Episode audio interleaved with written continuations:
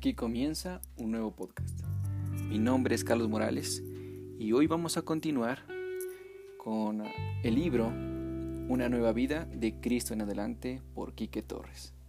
Para mí es un gusto estar con ustedes una vez más y poder compartir con ustedes este audiolibro, la creación de este nuevo audiolibro. Vamos a ir al capítulo 1 y comenzamos. Diseño, creación y caída. Todo aquello sin diseño está desordenado. Lee Génesis 1 antes de comenzar. El autor nos recomienda leer Génesis, el capítulo 1, antes de comenzar y lo vamos a leer en la versión Reina Valera. La creación.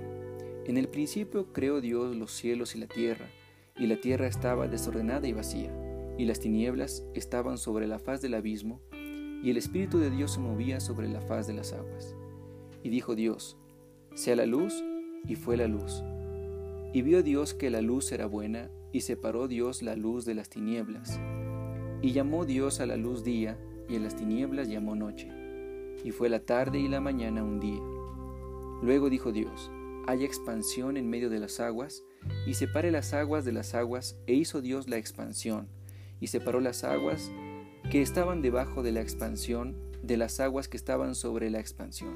Y fue así, y llamó Dios a la expansión cielos, y fue la tarde y la mañana del día segundo. Dijo también Dios, júntese las aguas que están debajo de los cielos en un lugar, y descúbrase lo seco, y fue así. Y llamó Dios a lo seco tierra, y a la reunión de las aguas llamó mares. Y vio Dios que era bueno. Después dijo Dios, produzca la tierra hierba verde, hierba que dé semilla, árbol de fruto que dé fruto según su género, que su semilla esté en él sobre la tierra. Y fue así. Produjo pues la tierra hierba verde, hierba que da semilla según su naturaleza, y árbol que da fruto, cuya semilla está en él según su género. Y vio Dios que era bueno. Y fue la tarde y la mañana el día tercero. Dijo luego Dios, haya lumbreras en la expansión de los cielos para separar el día de la noche, y sirvan de señales para las estaciones, para días y años, y sean por lumbreras en la expansión de los cielos para alumbrar sobre la tierra. Y fue así. E hizo Dios las dos grandes lumbreras, la lumbrera mayor para que señorease en el día, y la lumbrera menor para que señorease en la noche. Hizo también las estrellas, y las puso Dios en la expansión de los cielos para alumbrar sobre la tierra, y para señorear en el día y en la noche, y para separar la luz de las tinieblas. Y vio Dios que era bueno. Y fue la tarde y la mañana el día cuarto. Dijo Dios, produzcan las aguas seres vivientes, y aves que vuelen sobre la tierra en la abierta expansión de los cielos. Y creó Dios los grandes monstruos marinos y todo ser viviente que se mueve, que las aguas produjeron según su género y toda ave alada según su especie. Y vio Dios que era bueno. Y Dios los bendijo y diciendo, fructificad, multiplicaos y llenad las aguas en los mares y multiplíquense las aves en la tierra. Y fue la tarde y la mañana el día quinto. Luego dijo Dios, produzca la tierra seres vivientes según su género, bestias y serpientes y animales de la tierra según su especie. Y fue así. E hizo Dios los animales de la tierra según su género, y ganado según su género, y todo animal que se arrastra sobre la tierra según su especie. Y vio Dios que era bueno. Entonces dijo Dios, hagamos al hombre a nuestra imagen, conforme a nuestra semejanza y señoré en los peces del mar, en las aves de los cielos, en las bestias, en toda la tierra y en todo animal que se arrastra sobre la tierra. Y creó Dios al hombre a su imagen, a imagen de Dios lo creó. Varón y hembra los creó, y los bendijo, y les dijo, fructificad y multiplicaos. Llena la tierra y sojuzgadla, y señoread en los peces del mar, en las aves de los cielos, y en todas las bestias que se mueven sobre la tierra. Y dijo Dios, He aquí que os he dado toda planta que da semilla, que está sobre toda la tierra, y todo árbol en que hay fruto, y que da semilla, os serán para comer. Y a toda bestia de la tierra, y a todas las aves de los cielos, y a todo lo que se arrastra sobre la tierra, en que hay vida, toda planta verde le será para comer. Y fue así. Y vio Dios todo lo que había hecho, y he aquí que era bueno, en gran manera. Y fue la tarde y la mañana, el día sexto. Hasta aquí hemos leído Génesis capítulo 1. Y continuamos con el libro. Viene una cita de Isaías 43, 7. Para gloria mía los he creado, los formé y los hice. Con los avances de la tecnología, que también han cambiado los hábitos de lectura, es probablemente que seas de las personas que consultarán este libro en un dispositivo móvil. ¿Sabes por qué nos gusta tanto estos aparatos? Porque están diseñados para responder al instante a cualquier instrucción. ¿A quién no le agrada que le respondan de inmediato?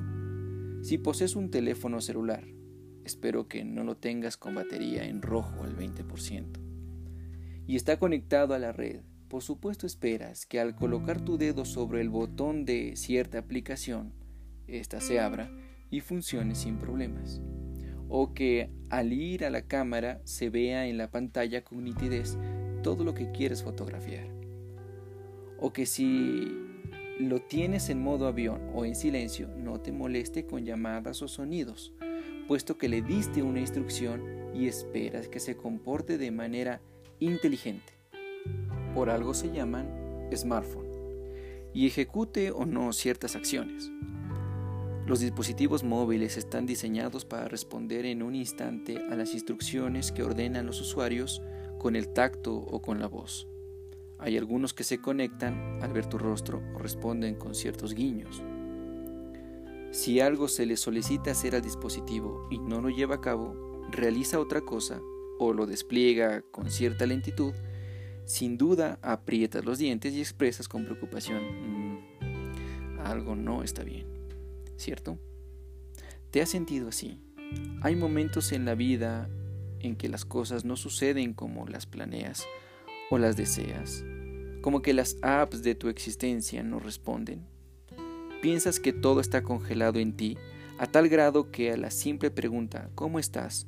Tú solo respondes cortésmente, bien, pero por dentro sabes que no es así. Y de verdad quisieras poder desahogarte y que alguien te escuchara y entendiera lo mal que te sientes y lo vacío que te percibes. Sin embargo, tengo buenas noticias para ti, pues del mismo modo que tu dispositivo cuenta con un instructivo, que como todo seguramente no terminaste de leer o ya ni recuerdas dónde está, y en un canal abierto para soporte técnico, Dios ha provisto para tu vida un manual de operación y un programa de apoyo, donde Él es el técnico central, que atiende personalmente del otro lado de la línea, para que tu cotidianidad funcione conforme a la ingeniería y al diseño del desarrollador original, y que tu diario vivir transcurra respondiendo como debes hacerlo, y como consecuencia realmente te vaya bien. Pero comencemos desde el principio. El primer libro de la Biblia se llama Génesis, que significa origen.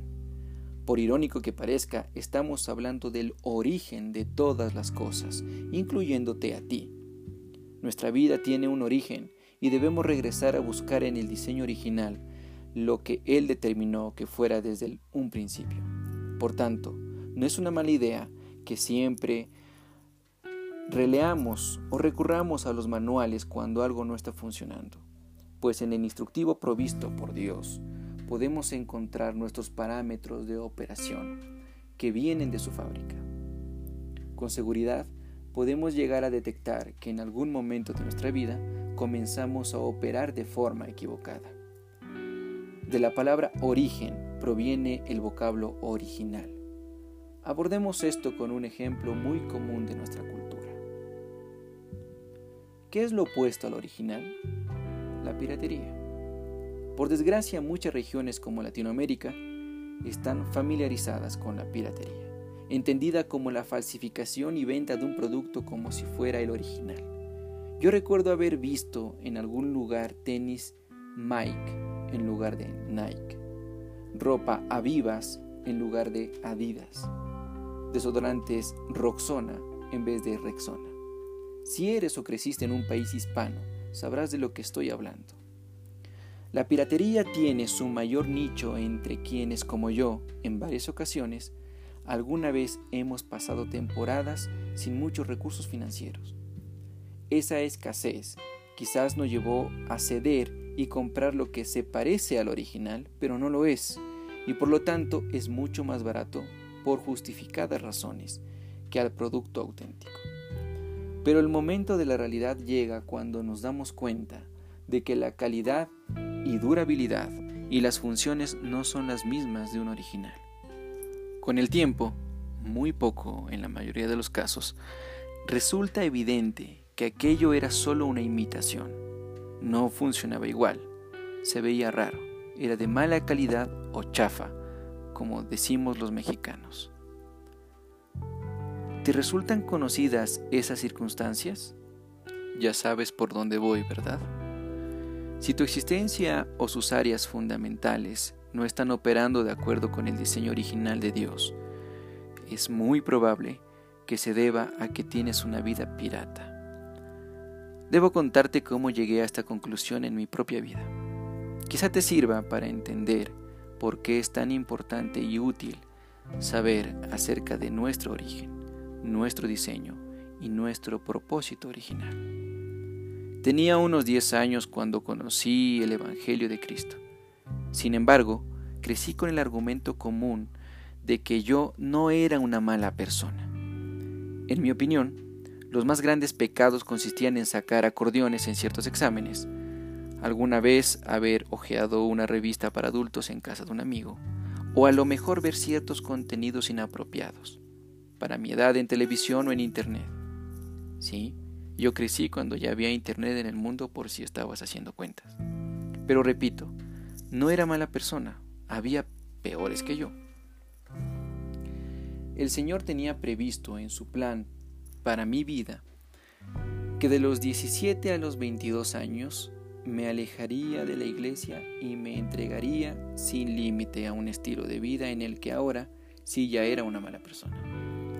Comencé a vivir guiado por mi propia concepción de la vida, por mis deseos, conforme a mis planes, enlazando mis capacidades, buscando mis gustos y en pos de mis anhelos.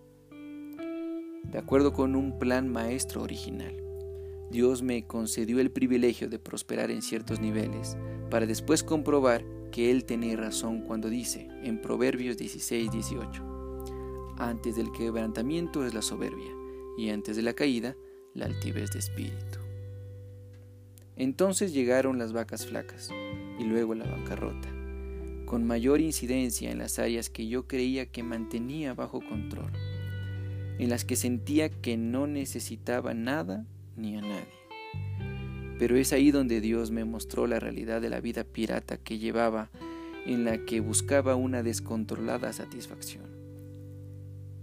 Él sí podía verme así, yo no. Estaba cegado ante mi propia vida.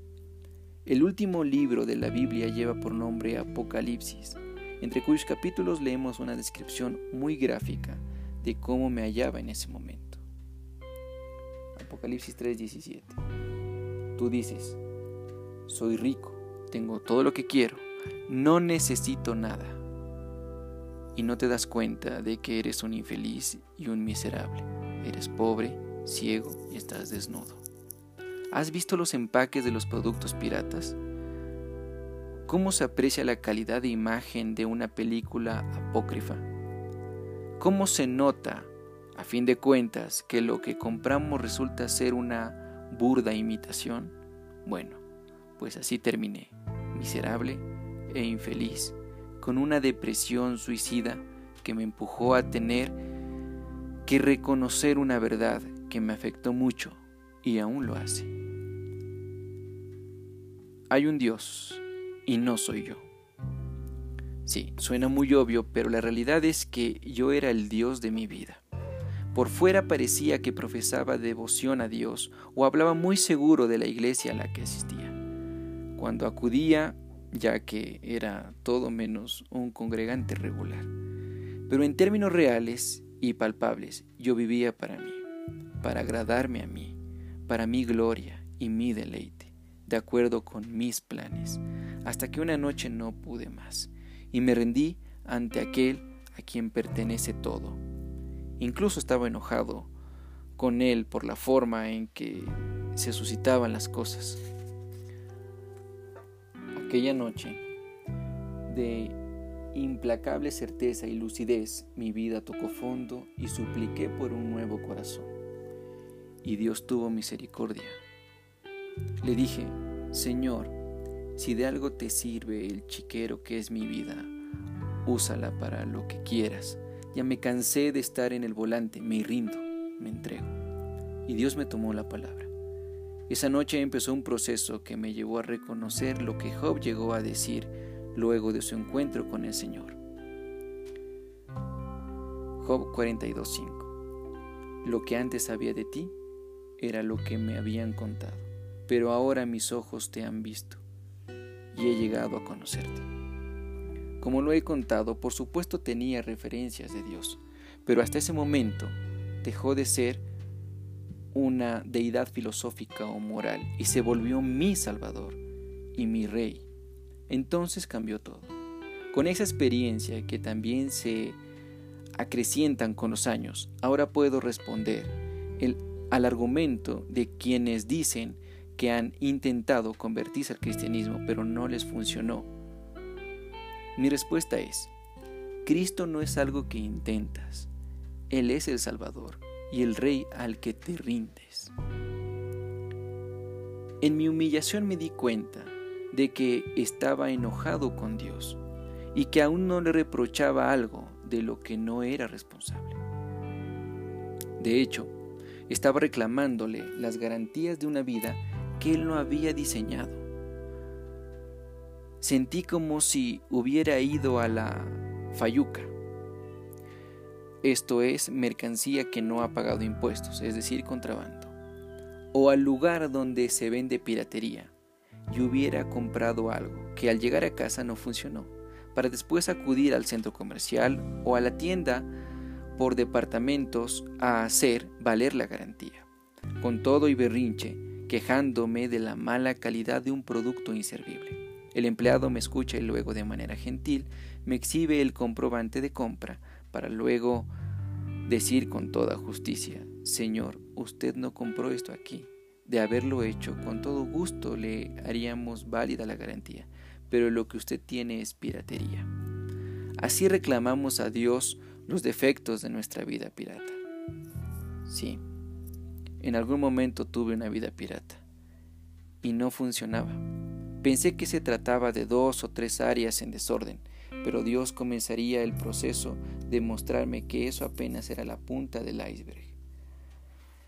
Estaba por empezar un nuevo camino de regreso al origen, en el que me daría cuenta de cuánto necesitaba no, una, no un arreglo o un reset, sino que Dios me hiciera nuevo, volver al diseño original. Algo nuevo, sí, eso es lo que Dios hace cuando nos entregamos a Él. Cuando reconocemos nuestra incapacidad y nuestras fallas. Cuando somos sinceros y reconocemos el menosprecio que durante toda una vida hemos tenido hacia su persona y su señorío. Cuando nos arrepentimos y nos entregamos totalmente a Él, a su misericordia entonces la gracia de su perdón nos hace nacer de nuevo. De este modo lo señala el siguiente extracto bíblico, 2 de Corintios 5, 17 al 21. Ahora que estamos unidos a Cristo, somos una nueva creación. Dios ya no tiene en cuenta nuestra antigua manera de vivir, sino que nos ha hecho comenzar una vida nueva. Y todo esto viene de Dios. Antes éramos sus enemigos, pero ahora, por medio de Cristo, hemos llegado a ser sus amigos y nos ha encargado que anunciemos a todo el mundo esta buena noticia. Por medio de Cristo, Dios perdona los pecados y hace las paces con todos. Cristo nos envió para que hablemos de parte suya, y Dios mismo le ruega a ustedes que escuchen nuestro mensaje.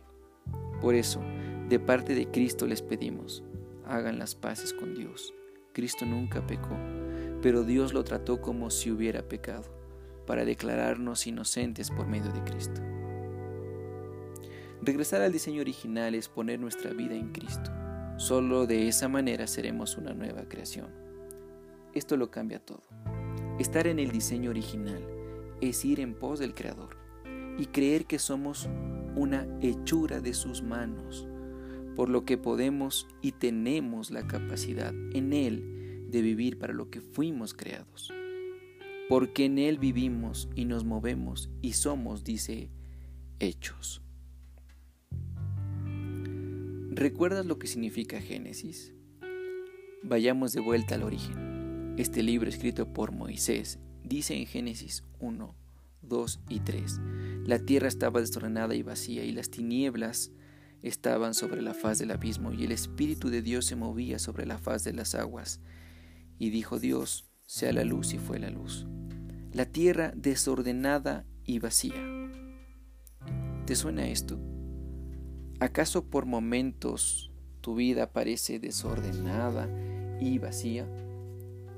Acuérdate de aquellos tiempos de adolescencia y de juventud, con el cuarto desordenado y vacío, sin forma, un lugar donde no se encuentran las cosas, sobre todo las más importantes, en el que a veces tampoco es posible moverse ni descansar como se debe, y que en muchas ocasiones también huele mal. Lo anterior es una analogía de las condiciones en que actualmente se hallan muchas vidas, desordenadas y vacías la Biblia, Nueva Versión Internacional, traduce Ta'u Bahu como caos total. Para muchas personas, ambos vocablos funcionan como adjetivos, como se ven, y como adverbios, el modo en que están. Describen a la perfección cómo viven muchas vidas hoy.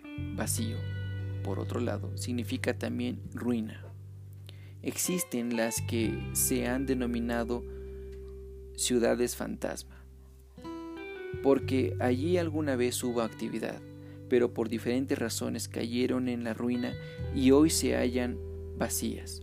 Me encanta que desde Génesis 1 aparezca algo de lo que tú y yo podemos aprender. Este capítulo es uno de los que más uso al iniciar el proceso de consejería. Disfruto mucho ver cómo los ojos de mis receptores comunican el asombro cuando se precatan de que la Biblia hoy tiene algo que decir acerca de su situación. Pero ahí no para todo. La Biblia registra que el Espíritu de Dios, Creador, se movía y sabes, hoy se sigue moviendo y no se detiene. ¿Sabes por qué? Leamos el texto. Y dijo Dios, sea la luz, y fue la luz. Te pregunto, ¿cuál es la diferencia entre un entorno desordenado y vacío, en ruinas, y uno con luz, donde comienza a haber orden? La respuesta obvia sería Dios, pero no escarbemos un poco más y hallaremos la respuesta correcta. Dios dice y la creación responde. La creación está diseñada para responder, para responder a su creador. Y cuando Él habla y la creación responde, surge una dialéctica cuya narrativa nos enseña verdades que son fundamentales de aprender desde el principio. A partir de este versículo, Dios empieza a hablar y a dar instrucciones y la creación comienza a responder. ¿Lo notaste? Hay algo en esta lectura, ¿no es así? Las palabras que más se repiten son, dijo Dios y fue así. E hizo, formó Dios y vio Dios que era bueno. Esta es la lógica de la fórmula. Dios dice, es así y todo termina siendo bueno. ¿Recuerdas la cuestión inicial? ¿Sabemos algo del diseño original de Dios en nuestra vida?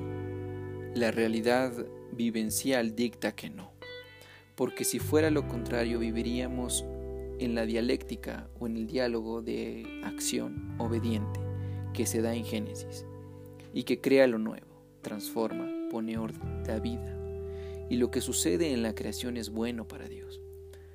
¿Te vas ubicando en el problema real? ¿De verdad no tenemos idea de lo que dice Dios? O si lo sabemos no respondemos como deberíamos hacerlo. He hablado con muchas personas que afirman y hasta alardean de que conocen a Dios, incluso de que leen la Biblia, pero cuando entran en crisis y me toca charlar con ellas, al preguntarles qué les ha dicho el Señor no tiene una respuesta bíblica o arguyen frases como las siguientes. Dios dice, ayúdate que yo te ayudaré. A Dios orando pero con, la, con el mazo dando. Ora como si todo dependiera de Dios y actúa como si todo dependiera de ti. Dios dice que hay que ser manso pero no menso. Pero ni Dios ni la Biblia expresan nada de eso. Esas respuestas provienen del libro de los soberbios. Y quizás en este libro se mencionen esas afirmaciones.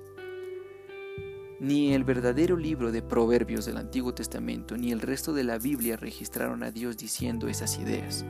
Por otro lado, y esto es peor aún, Dios nos ha hablado. Conocemos lo que dice.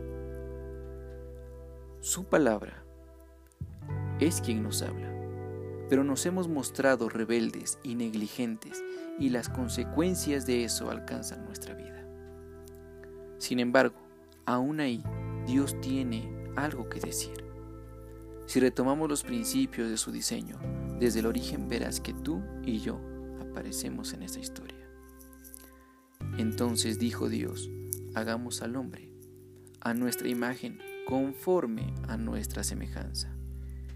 Y señoré en los peces del mar, en las aves de los cielos, en las bestias, en toda la tierra y en todo animal que se arrastra sobre la tierra. Y creó Dios al hombre a su imagen. A imagen de Dios los creó, varón y hembra los creó. Con un marcador o una pluma de tinta roja, encierra en un círculo su raya, procurando que se noten las palabras imagen y semejanza porque éstas detallan la verdadera esencia, la base y el tono del diseño y el propósito original de nuestra creación. Pasemos a definir mejor estos dos términos para entenderlos a cabalidad. Podemos entender la imagen como hacer sombra. Piensa en Peter Pan. Resulta extraño que su sombra no hiciera lo mismo que él. Es anormal que una persona se mueva y que la sombra que proyecta no lo siga. Bueno, ahora piensa en el ser humano como creación de Dios. Él dice, pero nosotros no nos movemos de acuerdo con su dicho. Dios nos creó, pero nos desenvolvemos como si nosotros mismos nos hubiéramos creado, apartados de su presencia. Dios ha hablado y su creación, nosotros, no lo sigue pues adora y solo atiende su propia sombra.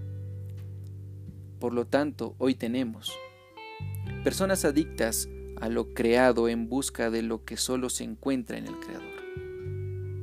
Mujeres insatisfechas sin importar la circunstancia. Hombres cautivos persiguiendo éxito y deleite en cosas que no permanecen.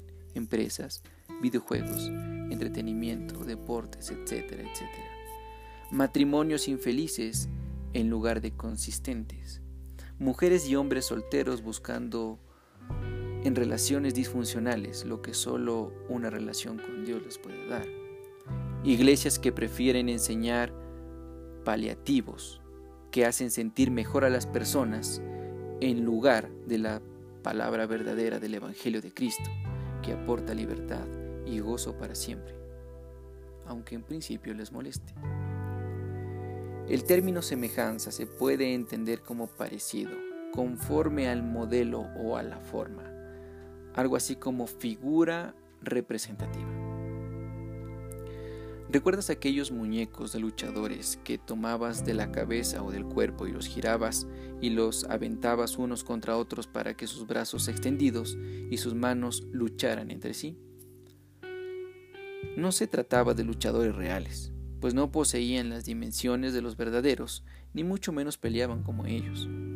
Simplemente eran las figuras representativas. un auténtico y tradicional juguete mexicano, de un luchador que existía en la vida real. Nuestra vida fue diseñada para ser la figura representativa del Dios creador bueno, poderoso, justo, paciente, perdonador y una larga lista de atributos y virtudes. Por lo tanto, cuando las personas vean cómo se vive una vida rescatada y se pregunten por qué los que estamos bajo esa realidad somos así, ellas puedan responder, porque su Dios es así. Quizás el testimonio evangélico más efectivo para los que no son creyentes sea nuestra forma de vida en Cristo, una vida rescatada por Él, transformada por Él, bien vivida gracias a Él. La vida cristiana y el Evangelio son más que argumentos. Es rendición absoluta a Dios. No hay forma más efectiva de comunicar a otros que Cristo es mejor que con una vida que se vive como Cristo. ¿No es esto acaso para lo que existimos? Pedro nos lo recuerda. En primera de Pedro 2, 8b y 9 tropiezan porque no obedecen la palabra de Dios y por eso se enfrentan con el destino que les fue preparado. Pero ustedes no son así porque son un pueblo elegido, son sacerdotes del Rey, una nación santa, posesión exclusiva de Dios. Por eso pueden mostrar a otros la bondad de Dios, pues Él los ha llamado a salir de la oscuridad y entrar en su luz maravillosa. Dios nos creó para su gloria. Cristo se hizo carne y habitó entre nosotros, como nosotros en la carne, para mostrarnos a Dios. Los creyentes en Cristo, por lo tanto, deben evidenciar la gloria de Dios con el vivir de sus vidas, mostrando su bondad a otros. Pero existe un problema, el cual tú y yo conocemos bien aunque habláramos de él en el siguiente capítulo, por lo pronto hasta aquí quiero dejar claro algo. Fuimos creados por Dios con un propósito conforme a un diseño suyo. Si la vida no se vive según los parámetros de ese diseño, la catástrofe es inminente. Estoy seguro de que tú mismo has visto historias que han terminado muy mal por no responder a Dios cuando Él habló. Jesucristo, el Hijo de Dios, Dios hecho carne, ha puesto delante una instrucción que se convierte en una hermosa promesa y, para muchos, una consecuencia real. Él dice, cualquiera pues que me oye estas palabras y las hace, le compararé a un hombre prudente que edificó su casa sobre la roca. Descendió lluvia y vinieron ríos y soplaron vientos y golpearon contra aquella casa y no cayó, porque estaba fundada sobre la roca. Pero cualquiera que me oye estas palabras y no las hace, le compararé a un hombre insensato, que edificó su casa sobre la arena. Y descendió lluvia, y vinieron ríos, y soplaron vientos, y dieron con ímpetu contra aquella casa, y cayó, y fue grande su ruina. Antes de terminar, te invito a realizar el primer ejercicio con esta palabra de Dios. Yo lo uso para ayudar a las personas a tener claro el mapa que guía el proceso, partiendo de realidad que Cristo enfrenta hoy, pero que al final le dan la razón a Cristo. Lee tres veces Mateo 7, 24 al 27. Luego escribe las tres diferencias y las tres similitudes entre el escenario del hombre prudente y el escenario del hombre insensato. Ambos personajes del relato sin duda nos aportan una comparación natural. Compártela con tu consejero o pastor. Táctica 1. Desde ahora usa tus dispositivos electrónicos inteligentes con el fin de programar alarmas de recordatorios para realizar estas tácticas que encontrarás en todos los capítulos. Vamos a cambiar eso de si me acuerdo, porque eso no sucede así. Entonces, pon tema, Elabora un resumen de 10 renglones de lo que más destacas o entendiste en este capítulo. Atesora, memoriza y escribe la porción bíblica de esta semana, Génesis 1 del 1 al 3. Corregir. ¿Con qué pensamiento opuesto a la verdad de Génesis 1.3 te enfrentas hoy? Escríbelo y léelo en voz alta. Transcribir. Con tus propias palabras escribe la porción bíblica de esta semana, como si fueras a mandarla a alguien que nunca ha leído la Biblia y quieres que entienda esa verdad de manera más sencilla. Integrar. ¿Cómo sería tu vida si Génesis 1.3 fuera una verdad que crees y practicas? Confiar. Programa siete sesiones diarias por cada día de la semana en las que leerás y meditarás en la transcripción que elaboraste, así como las decisiones y las acciones que reflexionaste y escribiste en los pasos anteriores. Determina las áreas, las personas y los momentos de tu día en los que sea posible poner en práctica lo que vas aprendiendo. Ora. Permite ayudarte a poner en palabras de oración los cambios que necesitas hacer en tu vida. Orar significa hablar con Dios y pedirle que Él sea una realidad de salvación y un nuevo propósito en tu vida. Dios, hoy reconozco que tengo una vida pirata, una existencia que te da la razón por el desorden y la ruina o el vacío en que se halla. Por fin entiendo que que se debe a que no respondía a tu palabra. Por favor, perdóname. Hoy me rindo, Señor. Necesito que hagas en mí lo que yo no puedo hacer. Dame un corazón que te desee, que te busque en tu palabra y que sea dócil contigo. Y si mi vida te sirve de algo, Dios, úsala para que salvada, sanada, transformada y conectada a ti, pueda mostrar a otros tu bondad porque hoy sé que me has llamado a salir de la oscuridad y a entrar en tu maravilloso reino de luz. Verdad, amor y esperanza. Sálvame, Señor, te lo ruego, en el nombre de quien desde ahora es mi Rey y Salvador, Jesucristo. Amén. Descansa tu alma si te has rendido a Cristo como Salvador y Señor. Tu pasado fue redimido tu presente tiene sentido y propósito. Ahora tu futuro está asegurado. Muy bien, hasta aquí el podcast de hoy.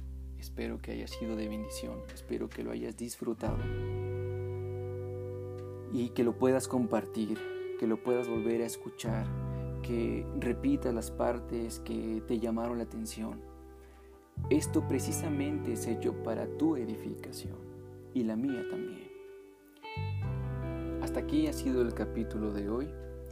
Eh, como te dije, espero que lo hayas disfrutado. Espero que nos volvamos a ver en otro capítulo más y así hasta acabar este libro y continuar con otro. Que Dios te bendiga.